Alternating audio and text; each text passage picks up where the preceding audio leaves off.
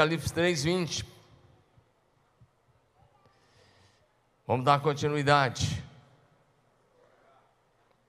Eis que estou à porta e bato. Se alguém ouvir a minha voz e abrir a porta, entrarei em sua casa e cearei com ele e ele comigo. Diga amém. amém.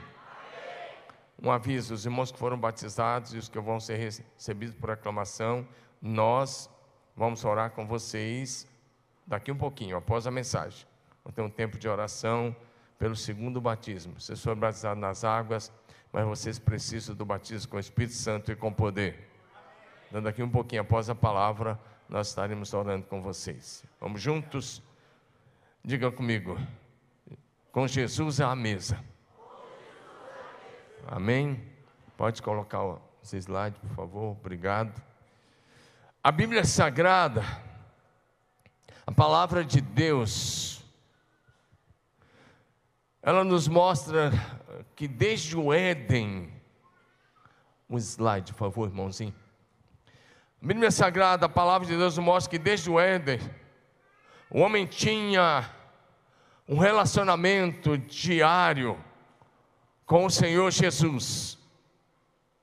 Isso mesmo, uma cristofania ou teofania, aparição ou aparições pré-encarnadas de Jesus Cristo. Mas no capítulo 3 do livro de Gênesis, nós vemos este homem ou o primeiro casal quebrando o seu relacionamento com Deus. Por causa do pecado, da rebeldia, ele rompeu e quebrou esse relacionamento com Deus. Mas nesse mesmo capítulo, a partir do verso 15, nós já temos a promessa da vinda do Salvador. Nesse mesmo capítulo, nós já vemos Deus vindo atrás para restabelecer e para restaurar o relacionamento que, acabar, que tinha acabado de ser quebrado. Quando Deus vem na pessoa de Jesus e pergunta: Adão, onde estás? Adão, onde estás? Deus está buscando o relacionamento de volta. Ou seja, e aí a história vai se desenvolvendo.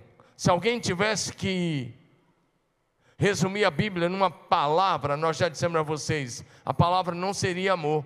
Por incrível que pareça, não seria amor. Mas a palavra seria relacionamento. Porque a partir daí tudo vai girar em torno de um relacionamento quebrado e de um Deus buscando a restauração da humanidade caída desse relacionamento quebrado. Dá um amém aí. Deixa eu só abrir um parênteses fazer uma contar uma história com vocês. Eu tenho, nós temos uma pessoa aqui que trabalha conosco lá na nossa nova sede, na nossa construção, fica, fica lá. Às vezes eu chego lá e ele não está. Ele está lá para baixo, em algum lugar, e eu percebo que ele está dando uma de Adão. Aí eu vou lá na fora, eu grito bem alto: Adão, onde estás? Daqui a pouco ele responde: Estou aqui. É o Paulo, é o Adão. Quando ele dá uma de Adão, ele está ali sentado do lado do Márcio. É, e eu faço isso que Deus fez com Adão. Adão, onde estás? Aí daqui a pouco ele vem e a gente conversa. Aí ele para de dar uma de Adão. É que a gente chega lá, a gente tem que ir lá duas vezes por semana. Mas isso é bom. Foi só para descontrair um pouco. Mas Deus vai trabalhando na restauração desse relacionamento. Quando chegou a plenitude dos tempos, Gálatas 4, 4 na plenitude dos tempos, Jesus vem, nascido de mulher, nascido sob a lei, para resgatar os que estavam debaixo da lei.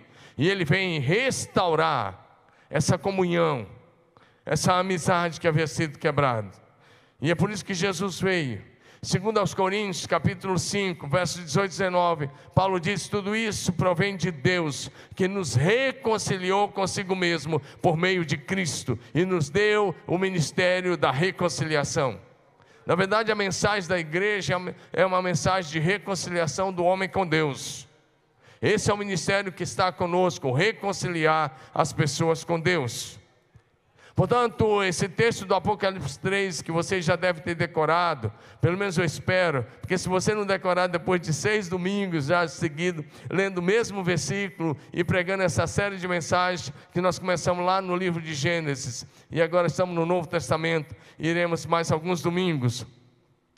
Portanto, quando Jesus bate a porta da nossa casa, é porque Ele deseja ter comigo e com você um profundo relacionamento de amor, de comunhão, de intimidade, onde Ele manifesta a sua graça, seu perdão, sua salvação, sua cura, sua libertação, sua restauração. E onde Ele está pronto a caminhar sempre do nosso lado e está presente conosco diariamente até o fim dos nossos dias. Diga amém. Em Mateus capítulo 28, verso 20, ele diz: E eis que estou com vocês todos os dias, até o fim dos tempos. Diga amém. Como filhos de Deus, é possível desfrutar de um relacionamento real, pessoal e prático com Jesus e com a Sua presença manifesta em nossos lares, diariamente. Diga amém. Em primeiro lugar, Lê comigo, lá. A mesa de Jesus.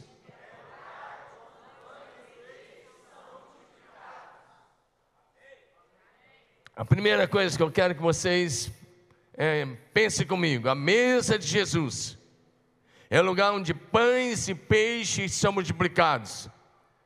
E aí o texto que eu tenho para mencionar aí é Mateus 14. Jesus nesse dia estava pregando no deserto. Era um dia muito triste para Jesus, muito triste. Porque naquele dia ele tomou conhecimento da morte de João Batista. João Batista havia sido degolado.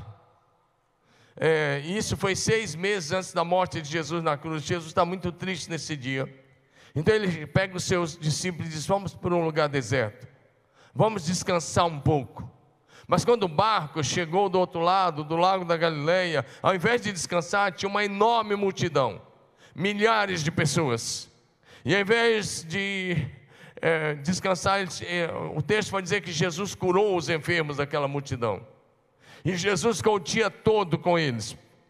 E quando já estava a tardinha, quase escurecendo, os discípulos se aproximaram de Jesus e, e disseram: Senhor, despede-te em outras palavras, sabe o que, que os discípulos disseram para Jesus? Está na hora de encerrar o culto. Você já pregou demais, já ensinou demais hoje, já curou o suficiente. Chega, dá um basta. Em outras palavras, foi isso, cara. Foi uma enquadrada legal. Mas Jesus olha para eles e falam, e eles disseram: a desculpa para encerrar o culto era: o lugar é deserto, a hora está adiantada, está tarde, e tem mais. Eles precisam sair e comprar alguma coisa para comer. Está todo mundo com fome, claro, o dia todo. E não tinha uma cadeira como essa aí que você está sentado deserto. Eles estavam lá o dia todo. E agora, Jesus diz: eles não precisam ir, vocês vão dar comida para eles. Amém? Usando a frase do Osias, que ele usa bem, bem Jesus está dizendo: vocês não estão entendendo. Vocês é que vão dar comida a eles. E aí Jesus, eles falam como? Só temos aqui cinco pães e dois peixes. E Jesus diz: tragam para cá. Em seguida, mandou o povo sentar-se. Eu gosto da ideia de Lucas e de Marcos, que ele diz que mandou o povo sentar em grupos de 50. 5 mil acho que dava 100 grupos de 50. Seus homens, mas as mulheres e as crianças. E aí Jesus ergueu aqueles pães e peixes ao, ao, ao céu, diante do Pai, e agradeceu. Mas quando Jesus terminou de orar, não tinha 10 mil pães nas mãos de Jesus. Não. Continuava lá, cinco pães e dois peixes. Mas ele tomou os pães, agradeceu, ele começou a partir. A questão é que, à medida que ele ia partindo, ia passando para as mãos dos discípulos, e os discípulos entregando para as pessoas, o milagre da multiplicação ia acontecendo. Então eles distribuíram o pão que o Senhor ia partindo. Diga amém. amém. Fala para o seu vizinho assim: a vida cristã. Acorda ele, fala: a vida cristã é receber, celebrar e repartir. Diga o milagre que você está esperando. Pode acontecer na hora que você começar a repartir o que Deus colocou nas suas mãos. Dá um amém aí. Porque o milagre aconteceu na hora que Jesus começou a repartir e os discípulos foram repartindo. Dá um amém aí. E eles comeram e se fartaram. E os discípulos ainda comeram à vontade, diz o texto. Diga assim: todos comeram à vontade. Todos comeram à vontade. E os discípulos ainda recolheram doze cestos com as sobras. Não mais cinco pães, mas doze cestos cheios. E os que comeram foram cerca de cinco mil homens, sem contar mulheres e crianças. Diga amém. Deixa eu dizer uma coisa a você: a mesa de Jesus sempre tem provisão. Se Jesus tiver a mesa na sua casa, lá será lugar de milagres de multiplicação. Sempre haverá a provisão na mesa que Jesus está. Sempre haverá abundância onde Jesus está. A mesa do Senhor é lugar de milagres extraordinários, sobrenaturais. Ele pegou cinco pães e dois peixes, cinco pães e dois peixes na minha mão ou na sua mão, não seria nem de longe uma padaria. Na minha mão e na sua mão seriam apenas cinco pães e dois peixes, mas nas mãos de Jesus, cinco pãezinhos e dois peixes significam cinco mil homens bem alimentados, além das mulheres e dos seus filhos. A mesa do Senhor é lugar de milagres. Ele multiplicou os pães e os peixes. E assim ele alimentou talvez 10 mil pessoas. Se cada um tivesse ali com a esposa, com o filho, milhares de pessoas. Então a minha palavra agora de manhã, quer experimentar o milagre da multiplicação?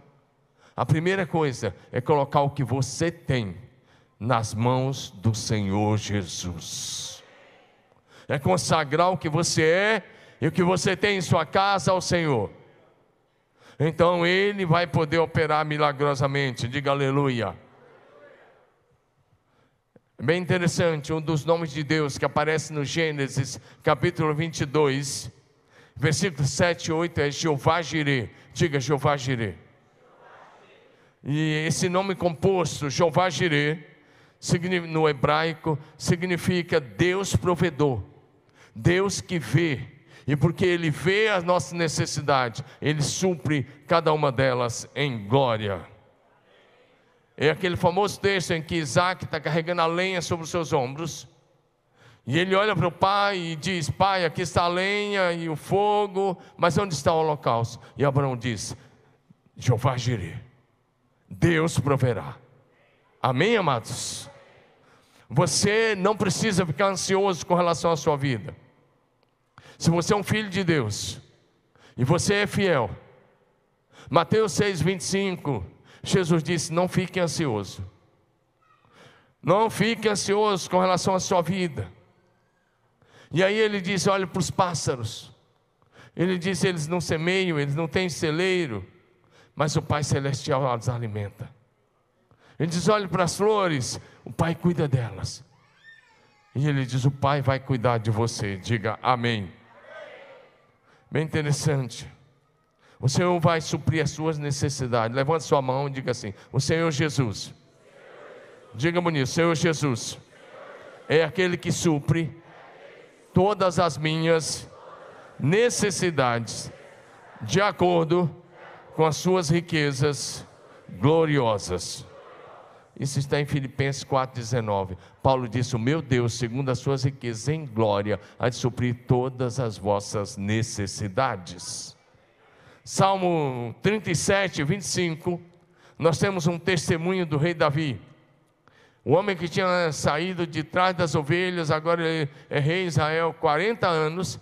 E depois de todos aqueles anos que ele estava andando com Deus, ele diz assim: Fui moço, e agora sou velho porém jamais viu o justo desamparado, nem a sua descendência a mendigar o pão.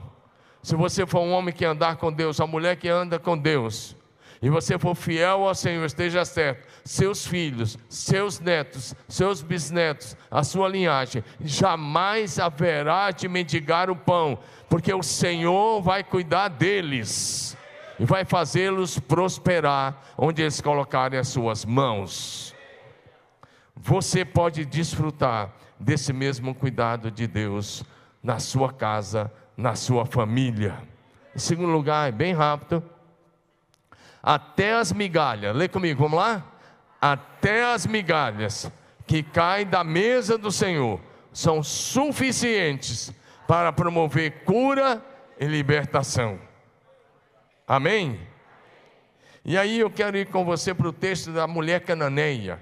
Jesus tinha saído um pouquinho ali do território de Israel. Ele fez isso algumas vezes. Mas agora ele está na região de Tiro e Sidom, um pouquinho fora do território de Israel. E uma mulher cananeia o procurou. E aí nesse texto está em Lucas 15, 15 de 21 a 28. E essa mulher vem gritando atrás de Jesus. Ela está gritando e gritando. E aí a mulher cananeia, natural dali, veio a ele gritando: Senhor, filho de Davi, tem misericórdia de mim. Minha filha está endemoniada e sofrendo muito. Imagina essa situação: ela tem uma filha e a filha está endemoniada e sofrendo muito. E ela está atrás de Jesus. E Jesus ficou em silêncio. Por que, que Jesus ficou em silêncio? Jesus não estava ignorando essa mulher, estava testando a fé dela. Ele fica em silêncio.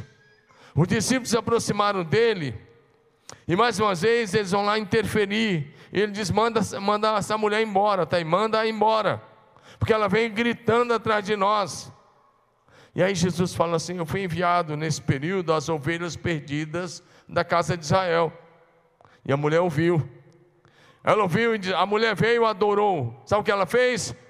Presta atenção, se fosse você, no lugar dessa mulher, que está clamando, está gritando, pedindo misericórdia. Ele diz assim: Não, nesse período aqui eu, tô, eu fui enviado, e nesse tempo é exclusivo para o povo de Israel. Ela era uma estrangeira. Se fosse você, se fosse eu, se a gente desse lugar a nossa carne, a gente virava as costas e falava: Também não quero mais nada com Jesus. Não, ele me ignorou.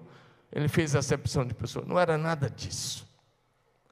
Sabe o que ela fez? Ela se prostrou e adorou. A mulher veio, adorou de joelhos e disse: Senhor, ajuda-me. E aí Jesus fez mais um teste. Pensa na mulher que está sendo testada e ela vai passando. E aí Jesus usou um provérbio popular. Era um provérbio popular que se usava, muito conhecido. E ele disse: Não é certo tirar o pão dos filhos e lançá aos cachorrinhos. Se fosse você que ouvisse isso, você ia falar: Não, agora, agora o negócio azedou mesmo, porque agora me chamou de cachorro, agora o negócio pegou. Você ia sair batendo o pé, ia sair bravo com Jesus e com quem tivesse na sua frente, não é verdade? Mas ela não. Jesus fala: Não é bom tirar o pão da boca dos filhos e dar aos cachorrinhos. Era um provérbio popular da época. Ela disse: Eu sei, eu conheço bem esse provérbio. Só que tem uma coisa: os cachorrinhos comem da migalha que cai da mesa do seu dono. Você pensa que ela estava apenas se humilhando, ela estava exercendo fé. Ela está dizendo: basta uma migalha, minha filha nunca mais ficará possessa dos demônios. Sabe o que Jesus fez? Jesus só elogiou a fé de duas pessoas em, em todo Israel nos seus três anos de ministério, ou três anos e meio, só elogiou a fé de duas pessoas. Uma foi de um chefe da sinagoga, lá em. A, a, desculpe, de um centurião romano. Lá em Mateus capítulo 8, um centurião, um italiano. E agora ele elogia a fé da mulher cananeia. Sabe o que Jesus faz? Ele olha para ela e diz: Oh mulher, grande é a sua fé. Grande, diga comigo, grande é a sua fé. Aí ele olha para ela: seja feito como você creu. Do jeito que você creu, vai acontecer. E o texto diz: naquela mesma hora, a filha dela ficou liberta e curada. Já dá um aleluia aí. Eu gosto de pensar que essa mulher provocou o seu milagre. O problema é que muitas vezes você está precisando de um milagre, mas você, em vez de provocar o um milagre com a sua fé, como fez essa mulher, você, você fica esperando o milagre cair pronto do céu, e não é assim que funciona. O reino do céu, a Bíblia diz: batei e abri-se-vos-á. Diga comigo, batei e abri-se-vos-á. Mateus 7, de 5 em diante, 5 a 12. Você bate, você pede, você vai receber. Você pede e recebe, você bate, vai abrir. Essa mulher está lá, ela está insistindo, tem barreiras, tem obstáculos. Os discípulos estão dizendo, manda embora. E Jesus está fazendo um teste. E ela vai sendo aprovada em cada um desses testes. E ela provocou o milagre da filha dela. Se depender de você, sua família vai ver um milagre? Vou perguntar de novo: se depender de você, sua família vai viver um milagre? Se depender de você, o céu vai se manifestar na sua casa? Porque se você quer um milagre, meu amigo, meu irmão, é preciso que você ore fervorosamente diariamente. E às vezes você vai precisar continuar lutando em oração fervorosa, perseverante pela sua família, até que todos sejam salvos. Diga amém. Porque o milagre que a sua família precisa está na pessoa de Jesus Cristo de Nazaré. Jesus é a resposta que você tanto está buscando, Ele é a solução e Ele é a única esperança para a família. Essa mãe é um exemplo de mãe que luta pelos filhos. E aí eu quero fazer uma pergunta para as mulheres aqui agora: onde estão as mães? Que irão lutar em oração pela libertação dos seus filhos, até que eles comecem a andar com Deus. Mãe, não é hora de desistir. Ah, está nas drogas, não tem mais jeito. Tem jeito. E o jeito chama-se Jesus. Tem solução, Jesus. Tem esperança, Jesus. E onde estão os pais que irão perseverar na oração? Pela salvação da sua casa, da sua família, até que você e a sua família estejam servindo a Jesus. Então, meu irmão, comece a orar. Em último lugar, a mesa com Jesus é onde a família vive a experiência de salvação. Você pode ler isso? Vamos lá?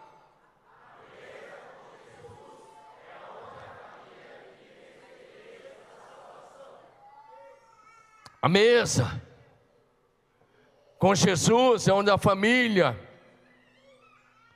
tem a experiência de salvação. Jesus estava passando por Jericó e era a sua última passagem em Jericó, antes da, da, daquele, da crucificação. E aí Jesus está passando na avenida principal lá. Quando você vai a Jericó com a gente, tem até esse tipo de figueira lá. E se for um, um, guia daqueles bem, assim, um pouco malandro, ele vai dizer, ah, foi essa figueira aí que, já, que o Zaqueu subiu. Não é nada, já teve não sei quantas figueiras lá que nasceram e morreram depois disso. Mas, mas o cara não quer, tirar, quer fazer você tirar foto em vão. Mas, mas certo que aquela figueira tinha uma figueira. E aí nós estamos em Lucas 19, de 1 a 10. E tem um homem lá que queria ver Jesus, como você conhece. O que eu gosto é que na declaração que Jesus fez a Zaqueu, a Bíblia diz: Jesus entrou em Jericó e estava atravessando a cidade. E como sempre, onde Jesus ia, nesse período de popularidade, milhares de pessoas estavam atrás. E a Bíblia fala de um homem chamado Zaqueu. E o texto diz que ele era o chefe dos cobradores de impostos. Sabe, hoje, hoje seria o chefe da Receita Federal de Marília. Seria isso, chefe da Receita. Era que esse era o cargo do Zaqueu. E o texto diz que ele era um homem rico. Está ali logo no primeiro versículo, homem rico, chamado Zaqueu. Os fiscais de renda, de renda ganham bem, já desde lá, desde aquele período. E aí, na época, é, Alguns ainda tiravam algumas coisas, cositas a mais por fora e ficavam mais ricos ainda. Isso não acontece hoje, era só naquela época lá.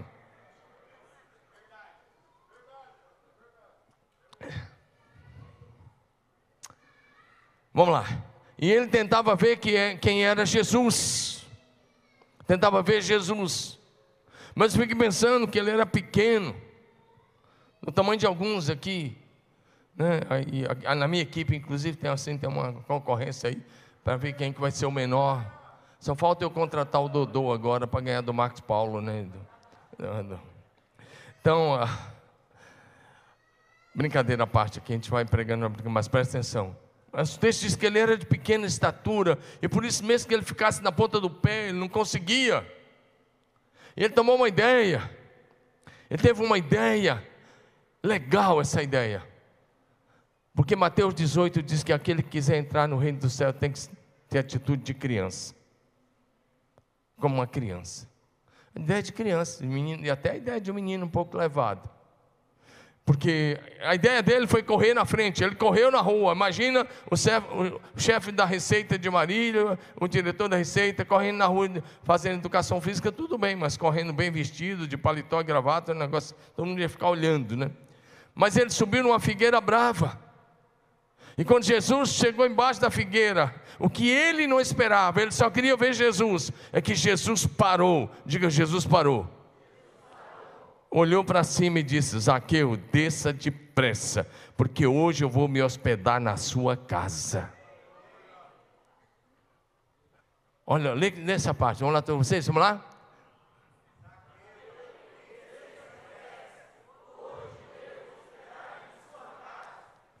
Zaqueu disse: Hoje eu vou dormir na sua casa, amigão. Você não sabia, né? Prepara a janta lá, aumenta o feijão, que tem mais 12 comigo aqui tem uma série de outros discípulos além dos doze, e você vai ter que fazer uma janta especial aí para muita gente. Porque onde Jesus ia, os caras iam. Agora presta atenção, Zaqueu desceu sem demora.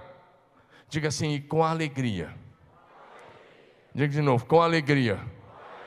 Ele recebeu Jesus em sua casa. Agora diga assim comigo: onde Jesus entra, tudo muda. Se ele entrar na sua casa, a sua casa nunca mais será a mesma. Sua família nunca mais será a mesma. Ele entrou lá na casa de Zaqueu. Agora, presta atenção. Cuidado, domingo passado eu dei um toque sobre isso, hoje eu estou dando de novo. Cuidado com os fariseus modernos. Porque quando ele entrou, a primeira coisa que aconteceu foi crítica em cima de Jesus. Os fariseus já começaram a dizer que ele entrou na casa de um pecador. Os religiosos da época nem falavam com, com um cobrador de imposto, de impostos. Os fariseus, se vissem um, um cobrador de imposto, ele mudava de calçada. Jesus foi para a casa do cara, entrou lá e foi ter uma. pernoitou naquela casa, passou a noite ali. Dá um amém aí. Jesus, assim, ele entra na casa dos pecadores, diga. Amém? amém. Mas ele não entra lá para pecar. Ele entra lá para transformar. Dá um glória a Jesus. Olha o que ele fez.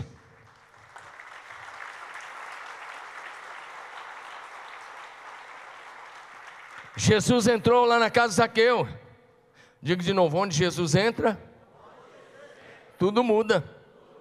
Aquele coração ganancioso que está voltado só para o dinheiro, de repente muda tudo. Ele se levanta no meio da janta. Ele se levantou e disse: Senhor, olha o que ele diz: darei metade das minhas riquezas aos pobres. De cara, ele já se torna generoso. Diga: quem serve a Jesus precisa ser generoso. Esse negócio de você querer só ganhar, ganhar, ganhar, só possuir, possuir, então, e não é fiel, e repito hoje, se você não é fiel ao Senhor, seu Deus não é Jesus Cristo, você é um religioso enganado dentro da igreja, você está aqui, está perdido, porque seu Deus é mamon. Porque se o seu Deus for Jesus, você vai ser uma pessoa generosa.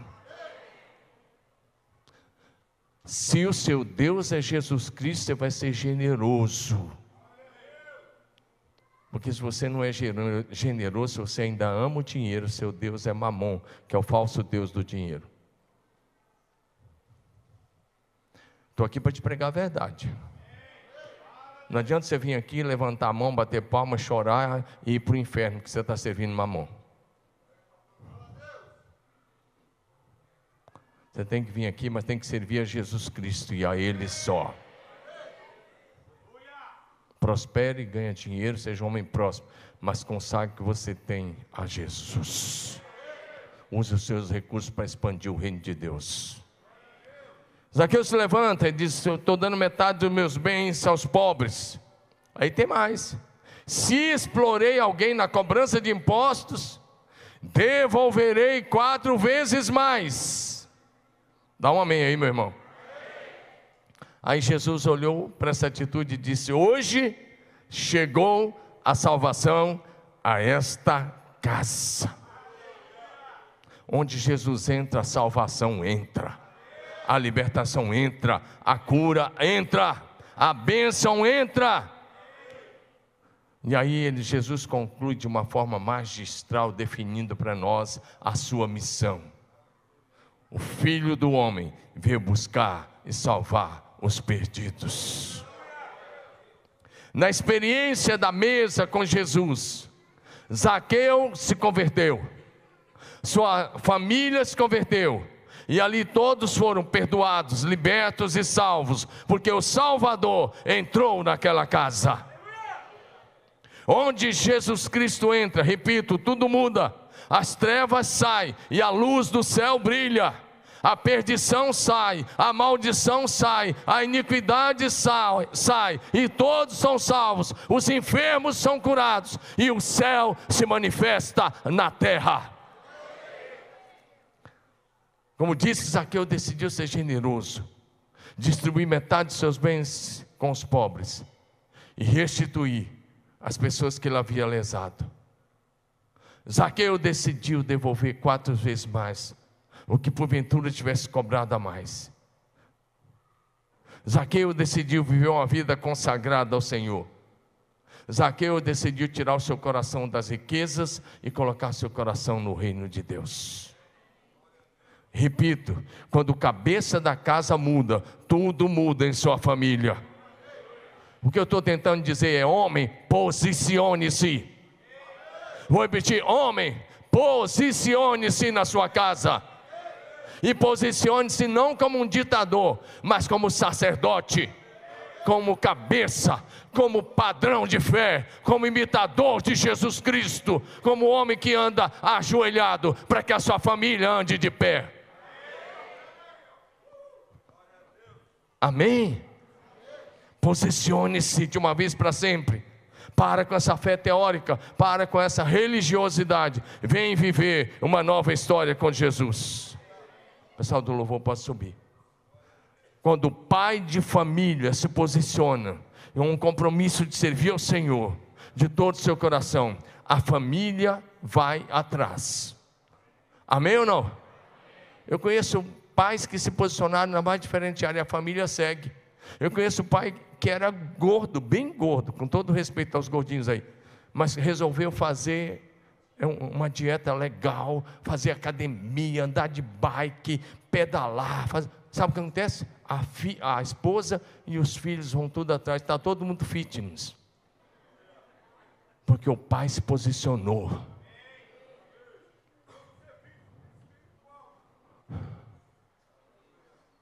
Paizão, se posiciona. Em, todas as áreas. Começa pela área espiritual, se posiciona. Amém ou não? Amém. Irmã, se posicione. Como mulher de Deus, guerreira do Senhor, de oração. Amém? Não negocie os princípios. Assim que, ah, quer dizer uma coisa assim, como Jesus entrou na casa de Zaqueu e hospedou-se naquela casa e tudo mudou lá. Ele deseja entrar na nossa casa para estar conosco não um dia, mas habitar conosco para sempre. E tudo vai mudar. Amém ou não? Você pode começar agora mesmo um lindo relacionamento com Jesus, muito além das paredes desse prédio, mas um relacionamento que continua dentro da sua casa, no seu trabalho e onde você estiver. A decisão é sua. Apenas abra a porta do seu coração e da sua casa. Convide Jesus para entrar. Ele diz: Eu estou à porta e bato. Se alguém ouvir a minha voz e abrir a porta, ele diz: Eu vou entrar. E nós vamos ceiar juntos, tomar refeição junto como amigos. E o céu vai se manifestar na sua casa. Vamos ficar em pé.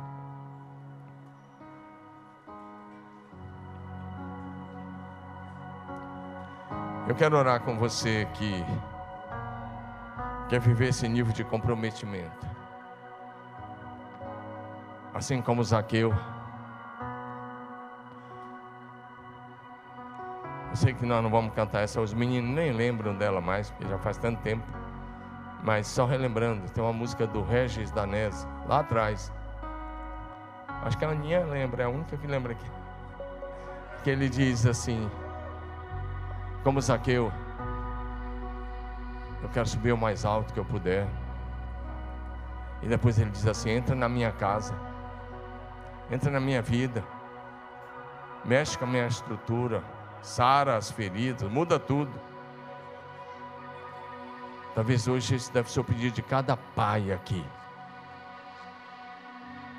Mas a outra coisa eu quero que você olhe para Zaqueu é que eu quero fazer um apelo aos pais aqui a serem homens generosos.